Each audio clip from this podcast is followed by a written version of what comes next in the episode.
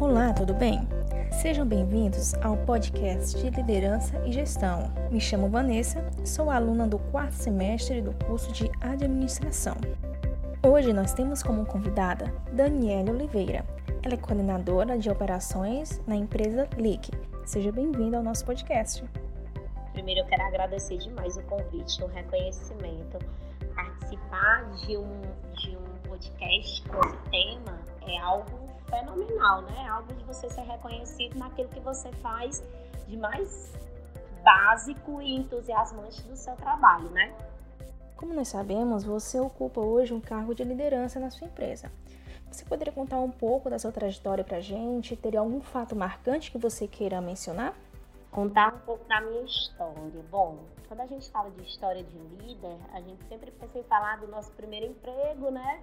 Até os dias atuais mas eu acredito que um líder ele não nasce dentro de uma empresa, né? Quando eu paro e penso, eu me reconheço como líder desde os meus oito anos de idade, quando eu organizava as demais crianças, né, lá do, do, do meu grupo religioso, para rezar o texto mariano.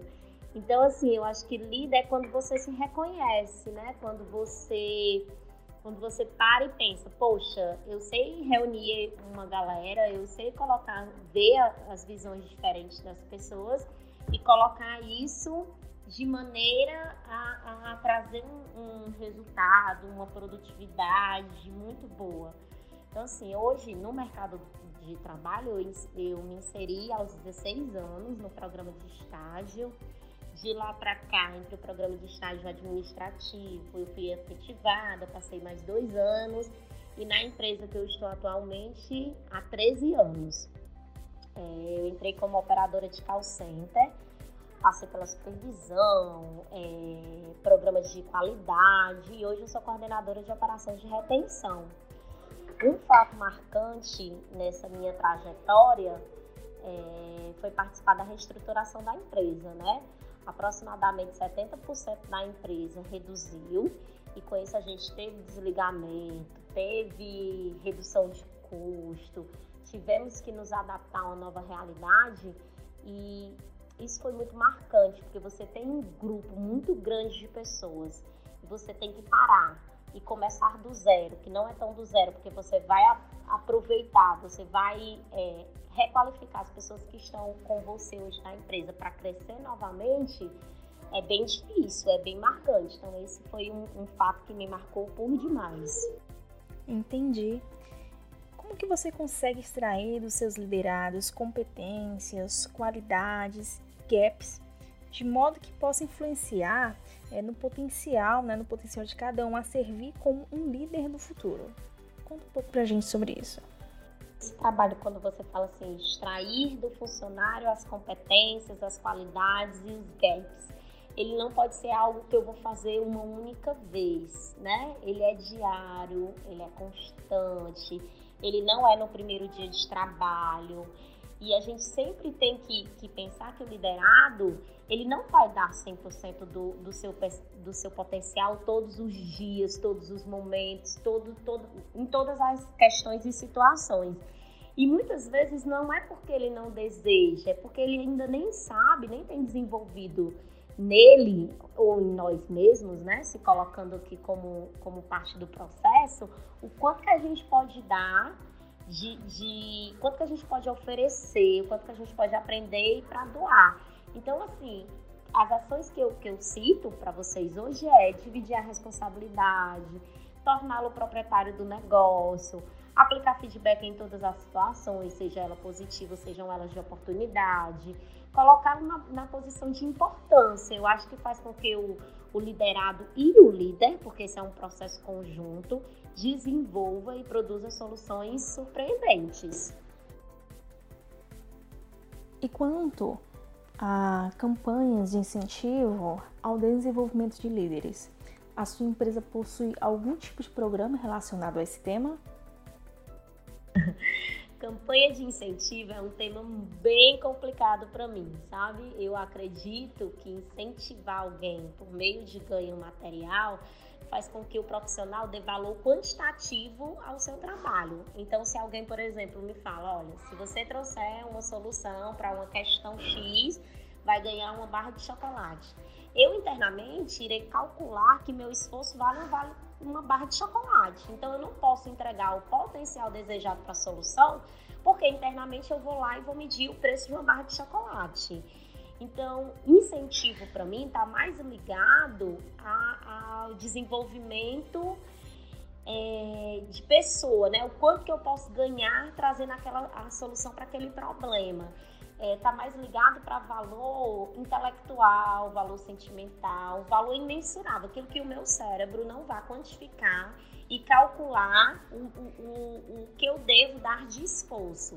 Sim, hoje na minha empresa a gente tem uma campanha de incentivo baseada em remuneração variável, onde eu acredito sim que esse modelo traz ganhos, mas também traz oportunidades de desenvolvimento, porque você acaba quantificando e qualificando as pessoas pelo aquele atingimento de remuneração variável.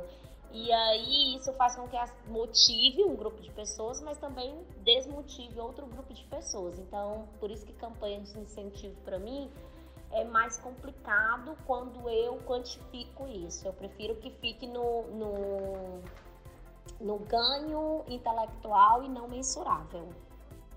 Daniele, e diante do contexto que nós estamos vivendo hoje, no caso, a pandemia, você poderia falar para a gente quais foram as suas maiores dificuldades quando se trata de liderar uma equipe dentro desse cenário pandêmico?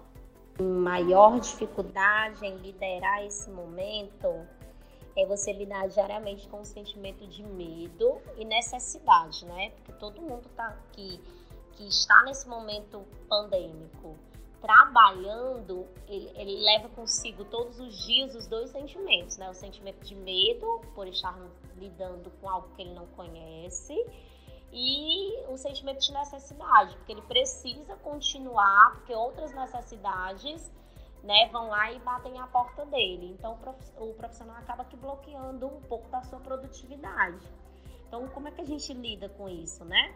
Eu acho que a gente tem que começar o dia com um diferencial, uma palavra positiva, um bom dia. Um bom dia, não só bom dia de cumprimento, mas um bom dia de, de sentimento, de olho no olho algo que leve o profissional a relaxar e iniciar a escala de trabalho. Uma boa risada também faz muita diferença. Você poderia falar para a gente, né?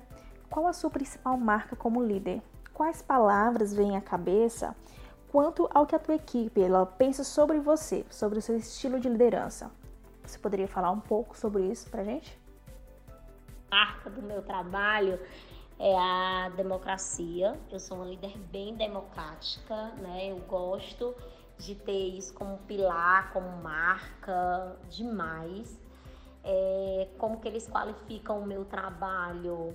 Acho que a primeira palavra que eles dariam como qualidade, nem acho, tenho certeza, que é comunicação eu tenho uma comunicação muito clara, muito eficiente, muito responsável com eles. Então, assim, isso com certeza é uma, é uma qualidade que eles percebem e que eles falam, que eles têm como, como, como representar, né? De palavra para mim.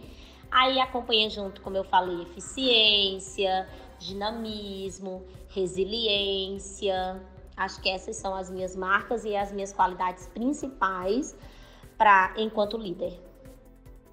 E habilidade? Qual seria a tua habilidade mais marcante? E o que você aprendeu ou está aprendendo nesse cenário que nós estamos vivendo, né?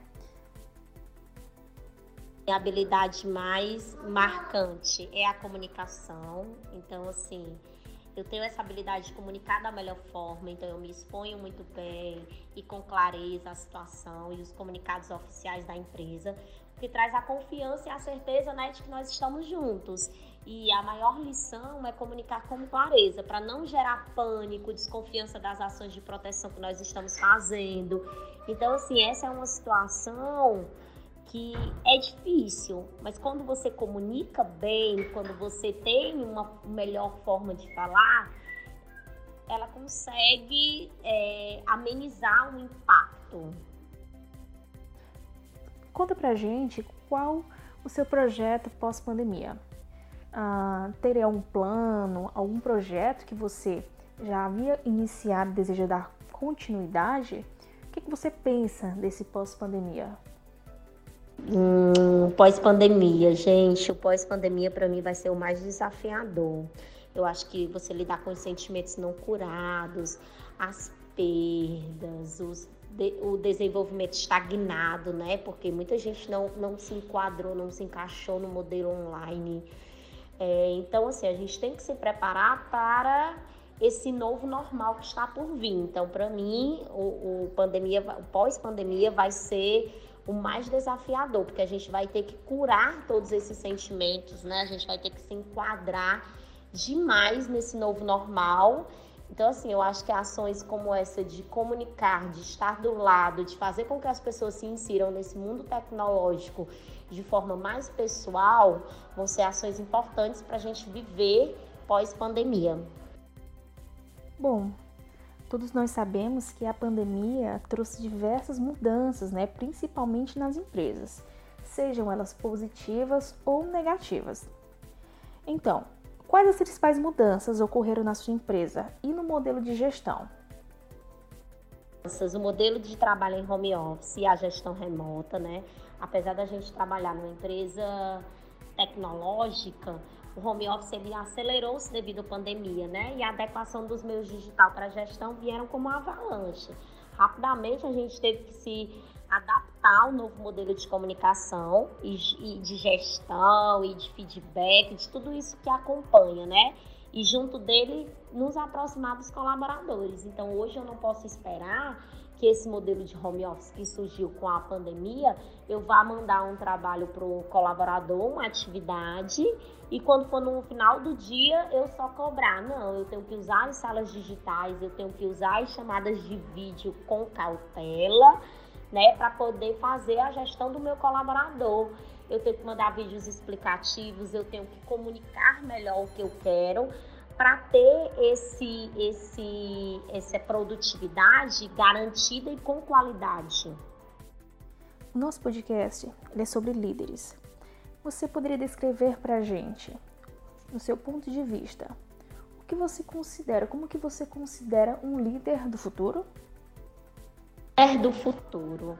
Para mim, o líder do futuro é aquele que vai olhar dentro do olho, que vai desenvolver, que vai aplicar feedback, que terá visões importantes né, de comportamento para poder ter a produtividade, que terá completa desenvoltura na comunicação e com um coração repleto de bons sentimentos. A gente não pode pensar num líder do futuro olhando somente para algo tecnológico, né? É, achar que o futuro é algo que somente a máquina vai, vai produzir. Não, eu acho que o líder mais vai ser o líder de sucesso vai ser mais aquele que olhar dentro do olho. Até porque a gente imaginou que em 2021 nós teríamos carros voadores. E ao contrário, falta-se oxigênio. Então, assim, é mais pensar em cuidar do que na parte robotizada, que é importante, mas não pensar tanto na parte robotizada do negócio.